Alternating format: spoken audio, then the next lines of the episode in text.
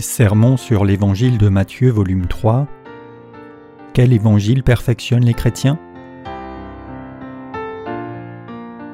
De Paul Sejong.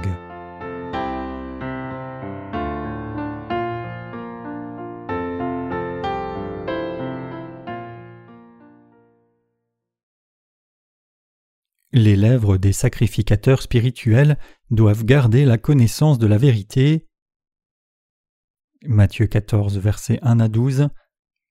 En ce temps-là, Hérode le tétrarque, ayant entendu parler de Jésus, dit à ses serviteurs C'est Jean-Baptiste. Il est ressuscité des morts et c'est pour cela qu'il se fait par lui des miracles. Car Hérode, qui avait fait arrêter Jean, l'avait lié et mis en prison à cause d'Hérodias, femme de Philippe, son frère, parce que Jean lui disait Il ne t'est pas permis de l'avoir pour femme. Il voulait le faire mourir, mais il craignait la foule, parce qu'elle regardait Jean comme un prophète. Or, lorsqu'on célébra l'anniversaire de la naissance d'Hérode, la fille d'Hérodias dansa au milieu des convives et plut à Hérode, de sorte qu'il promit avec serment de lui donner ce qu'elle demanderait. À l'instigation de sa mère, elle dit Donne-moi ici sur un plat la tête de Jean-Baptiste. Le roi fut attristé, mais à cause de ses serments et des convives, il commanda qu'on la lui donne, et il envoya décapiter Jean dans la prison. Sa tête fut apportée sur un plat et donnée à la jeune fille qui l'apporta à sa mère. Les disciples de Jean vinrent prendre son corps et l'ensevelir, et ils allèrent l'annoncer à Jésus. Le passage des Écritures que nous lisons aujourd'hui décrit la mort de Jean-Baptiste. Quand l'Empire romain dirigeait Israël comme colonie soumise, il a placé Hérode le tétrarque et c'est par Hérode que Jean-Baptiste a été tué, car Jean avait dénoncé le péché d'Hérode. Le roi Hérode avait un frère nommé Philippe qui avait une femme appelée Hérodias. Quand Hérode prit la femme de son frère et vécut avec elle, Jean-Baptiste le dénonça sévèrement pour sa déloyauté. Hérode n'accepta pas cela. Il voulut tuer Jean directement, mais il ne pouvait pas le faire. À ce moment-là, les gens pensaient de Jean-Baptiste et croyaient en lui comme un prophète de l'Ancien Testament, donc il n'était pas facile pour Hérode de mettre Jean à mort, donc Jean fut emprisonné au lieu de cela. Un jour lors d'une fête, la fille d'Hérodias, qui était la nièce d'Hérode, dansa si bien que cela portait la fête. Cette danse était spectaculaire, Hérode a tant aimé la danse qu'il est tombé sous le charme de la fille d'Hérodias, lui promettant Je te donnerai tout ce que tu voudras. Ainsi, poussée par sa mère, elle demanda la mort de Jean-Baptiste. Hérode était perdant, mais puisqu'il ne pouvait pas revenir sur sa promesse, il ordonna à ses soldats de couper la tête de Jean-Baptiste. Puisque Jean-Baptiste avait repris les fautes d'Hérode, il a été tué par Hérode et sa femme. De même, beaucoup de serviteurs de Dieu de la Bible ont été mis à mort pour avoir proclamé ce qui était vrai. Qui était Jean-Baptiste? Jean-Baptiste était le dernier prophète et sacrificateur de l'Ancien Testament envoyé par Dieu, et il était un descendant légitime d'Aaron. Notre Seigneur dit que le royaume des cieux subit de la violence depuis les jours de Jean-Baptiste. Matthieu 11, verset 12. Jean-Baptiste était un serviteur de Dieu qui, accomplissant son sacerdoce comme souverain sacrificateur de l'Ancien Testament, a baptisé Jésus-Christ et rendu témoignage de lui comme l'agneau sacrificiel de Dieu. Jean-Baptiste reprenait aussi les gens ordinaires pour leurs péchés, disant Repentez-vous, race de vipères. Grâce à cela, beaucoup de gens qui ont entendu son appel sont revenus à Dieu. Entendant les paroles de Jean, les gens d'Israël ont reconnu leurs péchés et beaucoup sont revenus à Dieu. Les serviteurs de Dieu parlent à la fois au roi et aux communs de ce monde à l'égal et leur reprochent également leurs péchés. Jean-Baptiste n'a pas seulement vu les fautes d'Hérode se passer, mais il a dénoncé sévèrement ses péchés. Jean a aussi repris le péché du roi Hérode, ce qui indique combien il était un grand serviteur de Dieu. C'est parce que Jean-Baptiste était le serviteur de Dieu qu'il avait assez d'assurance pour reprocher même le péché d'un roi. Dans l'Ancien Testament, tous les serviteurs de Dieu étaient comme cela, mais qu'en est-il du temps présent? Les dix serviteurs de Dieu montrent-ils les péchés de l'assemblée et prêchent-ils l'évangile de l'eau et de l'esprit? Dans leur tentative futile de plaire à leur assemblée et d'éviter les conflits à tout prix, ils ont non seulement manqué de montrer les péchés de l'Assemblée, mais ils ont aussi manqué de prêcher l'évangile de l'eau et de l'esprit. Les croyants dans l'évangile de l'eau et de l'esprit doivent d'abord montrer les péchés des gens et témoigner de la vérité du salut qui leur permet de naître de nouveau.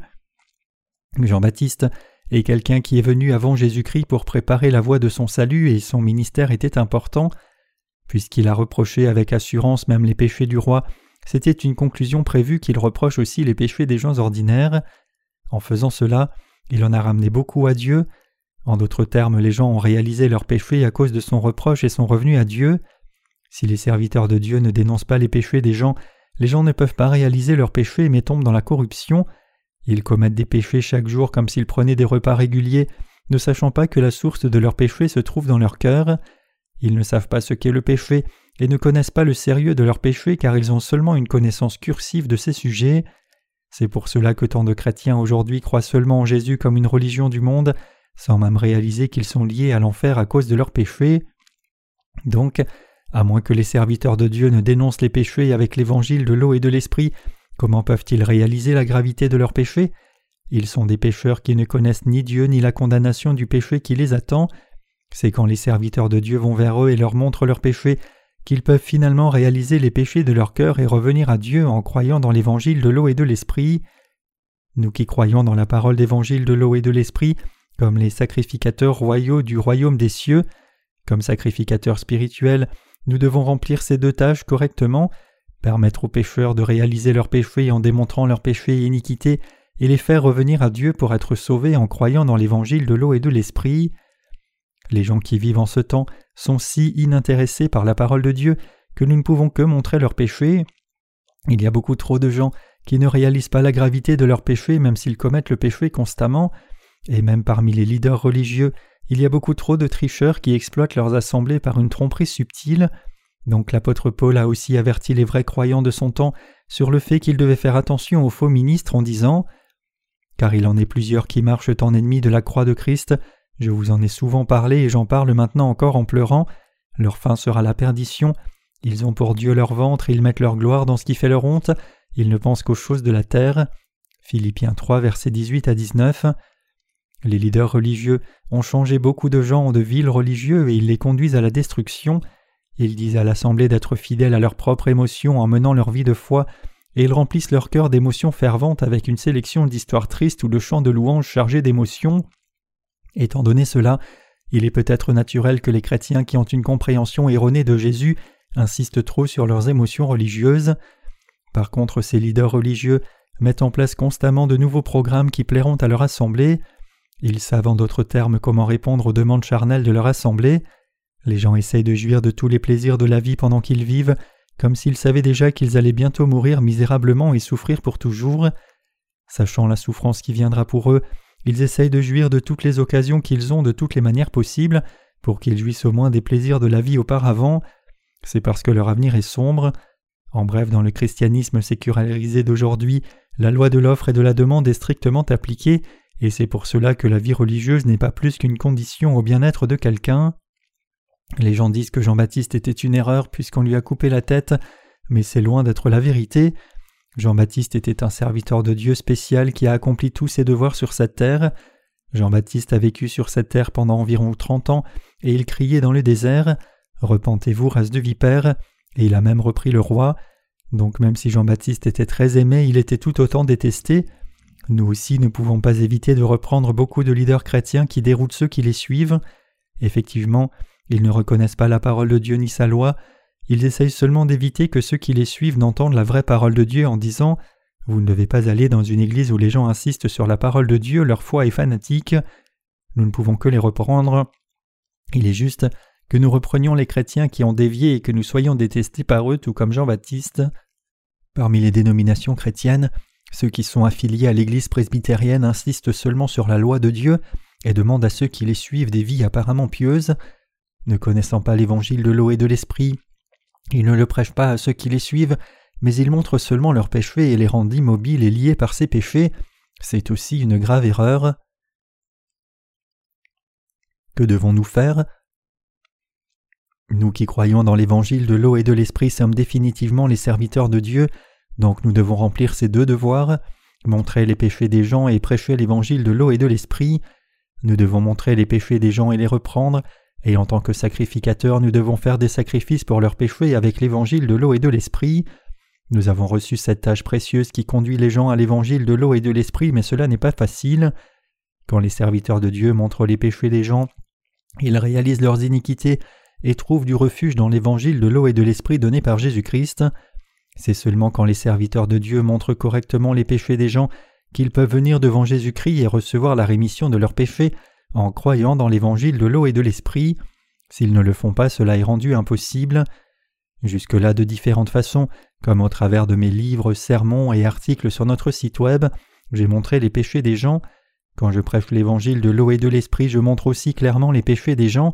Peu importe quelle force se tient devant moi, si cette personne doit entendre l'évangile, alors je lui dis clairement combien elle est pécheresse et comment elle ira en enfer à cause de ses péchés. Il y a longtemps, j'ai prêché l'évangile à une infirmière et cette infirmière disait qu'elle n'avait jamais péché. Nous avons parlé pendant quelques heures et tout ce temps, elle disait qu'elle n'avait jamais péché, pas même une fois, et qu'elle n'avait jamais enfreint la loi, la parole de Dieu. Peu importe combien je lui expliquais les dix commandements et lui disais qu'enfreindre l'un d'eux était péché, elle continuait d'insister sur le fait qu'elle n'avait jamais péché, donc j'étais très frustré. Êtes-vous sûr que vous n'avez jamais péché? Oui, je n'ai jamais péché. Donc je lui ai demandé honnêtement N'avez-vous pas eu une seule pensée adultère en désirant un homme? Son visage s'est alors décomposé et elle a confessé qu'elle avait eu de telles pensées adultères. En effet, tout le monde est comme cela. Comment peut-il y avoir quelqu'un qui n'ait jamais péché si on applique strictement la parole de Dieu? Alors que se passe-t-il quand les gens reconnaissent leurs péchés devant Dieu? Dieu permet à ces gens d'entendre la vérité de l'Évangile sans faute. Ainsi, en entendant et croyant dans l'Évangile de l'eau et de l'Esprit, ils reçoivent la rémission de leurs péchés. L'infirmière avait aussi dit ne jamais avoir péché au départ, mais après avoir reconnu sa nature pécheresse et avoir entendu la parole d'Évangile de l'eau et de l'Esprit, elle était grandement reconnaissante. Avant de prêcher l'Évangile de l'eau et de l'Esprit, je montre d'abord les péchés des gens. Ce n'est pas que moi qui le fais, mais tous les prédicateurs de l'Évangile le font, c'est parce que ce n'est que lorsque quelqu'un reçoit la rémission de ses péchés en se connaissant et s'acceptant vraiment soi-même, et acceptant et croyant dans l'évangile de l'eau et de l'esprit, que cet évangile peut être planté profondément dans le cœur, parce que lorsque les péchés des gens sont mentionnés seulement en passant, la rémission des péchés n'est pas vraiment accomplie dans les cœurs. Mes chers croyants, nous sommes tous méchants devant Dieu. Ne commettez-vous pas des péchés comme des mauvaises pensées, des meurtres, de la jalousie, de l'adultère, du vol, de l'orgueil et de la vanité, ne commettez-vous pas ces péchés? Les gens pensent généralement qu'ils ne sont pas ceux qui commettent ces péchés, c'est pour cela que nous devons désigner les péchés de façon concrète, nous devons ensuite prêcher l'évangile de l'eau et de l'esprit. Il est juste pour nous, dès de nouveau, de prêcher l'évangile de l'eau et de l'esprit aux pécheurs. Quand nous prêchons l'évangile de l'eau et de l'esprit, nous devons d'abord souligner le péché de chacun et lui permettre de réaliser qu'il est un grave pécheur. Prêcher l'évangile de l'eau et de l'esprit après cela est facile. Jésus a porté tous vos péchés en étant baptisé et il est mort à la croix, ressuscité d'entre les morts et nous a ainsi tous sauvés de nos péchés. Nous devons donc confirmer s'il y a alors du péché dans son cœur ou non. Jésus a-t-il enlevé non seulement vos péchés, mais tous les péchés du monde? Et a-t-il été condamné pour vos péchés ou non? Si oui, avez-vous du péché dans votre cœur maintenant ou non? Nous devons confirmer cela par sa confession de foi. Quand nous sommes en communion avec quelqu'un et essayons de lui permettre de recevoir la rémission des péchés, nous devons nous approcher avec un cœur honnête. Nous nés de nouveau sommes les prophètes et sacrificateurs de Dieu, et nous devons clairement dire ce qui est bon et ce qui est mauvais. Quand vous et moi prêchons l'évangile de l'eau et de l'esprit dans le monde entier, nous devons clairement témoigner des péchés des gens puis témoigner de l'évangile de l'eau et de l'esprit. Jean-Baptiste était un serviteur de Dieu envoyé par lui pour toute l'humanité. Jean-Baptiste était vraiment un serviteur de Dieu envoyé par lui. Ce n'est pas facile de critiquer un roi pour ses péchés, mais Jean-Baptiste a été emprisonné à cause de cette fidélité à son devoir. Emprisonné face à sa mort possible, il continuait de montrer le péché du roi et le lui reprocher. Jean-Baptiste lui-même savait qu'il mourrait, il savait très bien qu'il serait mis à mort s'il critiquait le roi, mais il a continué et a repris le roi.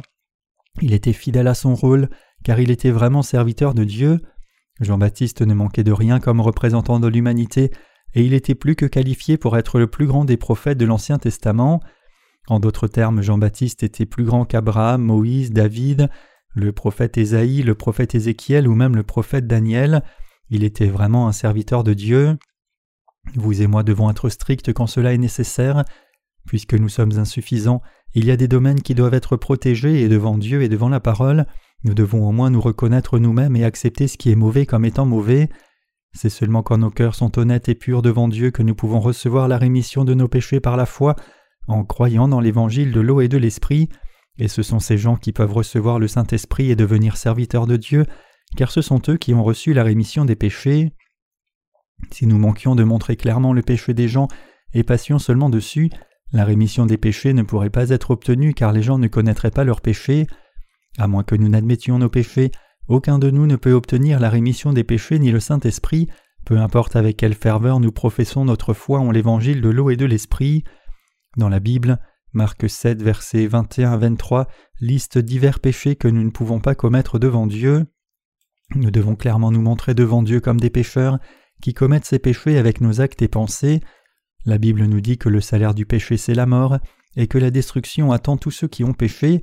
Nous devons donc juste reconnaître que nous avons ces péchés et sommes liés à l'enfer, à moins de recevoir la rémission de ces péchés. Ensuite nous devons croire que pour nous sauver de nos péchés, Jésus a été baptisé et a versé son sang.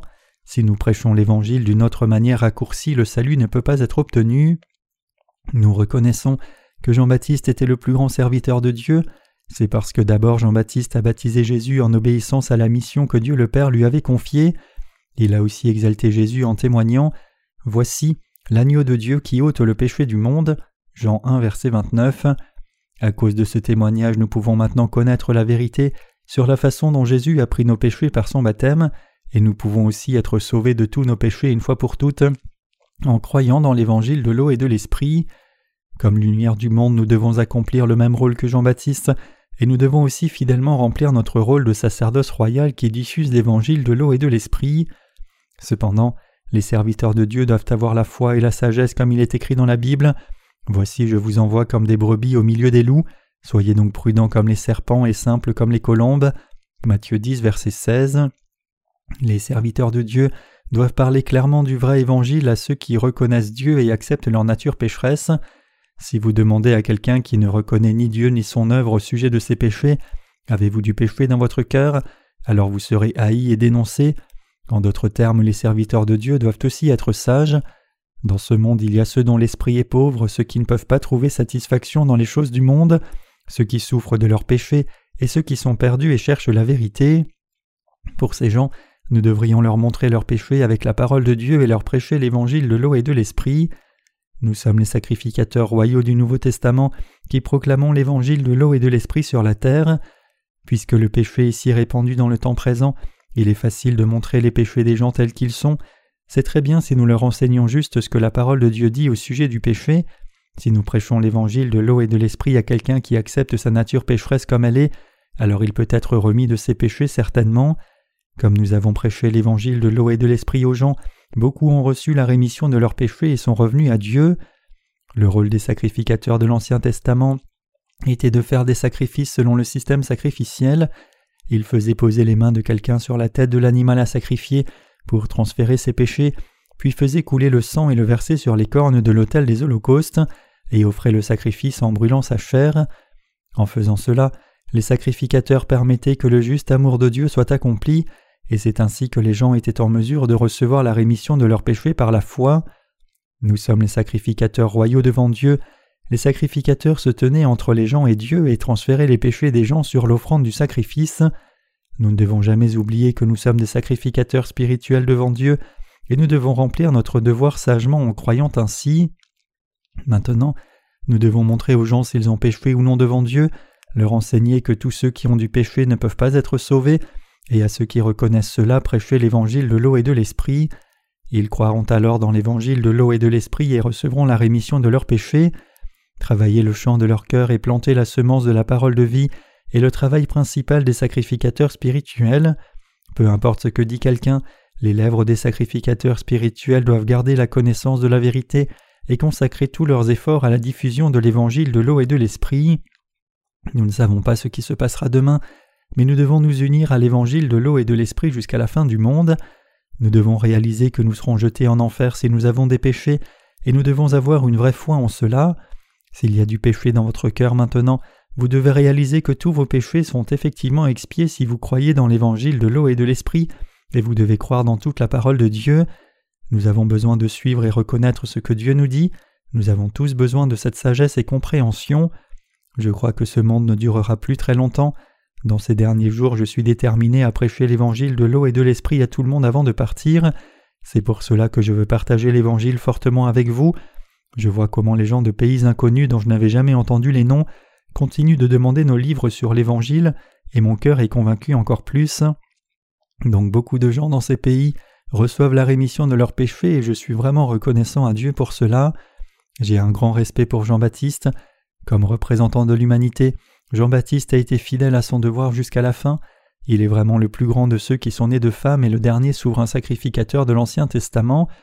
Il y avait beaucoup de sacrificateurs avant lui, mais celui qui a transféré les péchés de l'humanité sur Jésus comme sacrificateur représentant toute l'humanité n'est autre que Jean-Baptiste. C'est pour cela que Jésus dit en Matthieu 11, verset 12 Depuis le temps de Jean-Baptiste jusqu'à présent, le royaume des cieux est forcé et ce sont les violents qui s'en emparent. Ce passage implique que Jésus, par Jean-Baptiste, a accepté tous les péchés de l'humanité par son baptême. Les violents ici se réfèrent aux croyants qui ont une foi correcte et correcte pour saisir le royaume de Dieu. Donc tout le monde doit recevoir la rémission des péchés et prendre le ciel par la force en croyant concrètement dans l'évangile de l'eau et de l'esprit. Mais les incroyants n'entreront pas dans le royaume des cieux et seront plutôt jetés dans le feu éternel de l'enfer. Pour vous et moi, notre but dans la vie est de diffuser l'évangile de l'eau et de l'esprit ensemble, et c'est mon désir honnête de vivre une vie fidèle comme serviteur de Dieu comme Jean-Baptiste. En dehors de la diffusion de l'évangile, il n'y a rien que je veuille dans ce monde. Qu'y a-t-il à désirer dans le monde? Non seulement moi, mais tous les justes nés de nouveau n'ont aucun autre désir que de diffuser l'évangile de l'eau et de l'esprit, et notre plus grand désir est d'entrer dans le royaume du Seigneur et de vivre dans la gloire. Nous voulons être récompensés pour toujours dans son royaume pour les difficultés que nous avons vécues sur la terre, et nous ne voulons plus verser de larmes ni avoir aucune souffrance, mais jouir de la gloire et de la splendeur pour toujours. Puisque le Seigneur nous a promis qu'il accomplirait tout cela pour nous, nous croyons dans cette promesse. Je considère comme très important de tenir ces promesses, même si c'est avec une autre personne. Il y a beaucoup de gens dans ce monde qui ont peu d'égard pour les promesses et les prennent à la légère, mais je suis certain que tenir une promesse, peu importe à qui elle a été faite, est vraiment noble. Qu'en est-il des promesses de Dieu alors? Les promesses de Dieu ne sont-elles pas plus que suffisantes pour être révérées, car Dieu n'a jamais rompu et ne rompra jamais aucune d'elles? Donc je ne considère pas comme une perte du tout lui offrir pour atteindre l'accomplissement de ses promesses. Pour entrer dans le royaume qu'il a promis, nous devons être fidèles à notre sacerdoce qui remet les péchés des gens selon la parole de Dieu. J'ai une faveur à vous demander. Ensemble diffusons cet évangile de l'eau et de l'esprit jusqu'à la fin du monde. Je vous demande de prier pour l'évangile, de vous porter les uns les autres même si nous avons beaucoup d'insuffisance, pour diffuser cet évangile avec moi et jouir ensemble de la gloire à la fin. Remplissons tous notre sacerdoce fidèlement en mettant notre foi dans l'évangile de l'eau et de l'esprit, puis nous irons auprès de Dieu.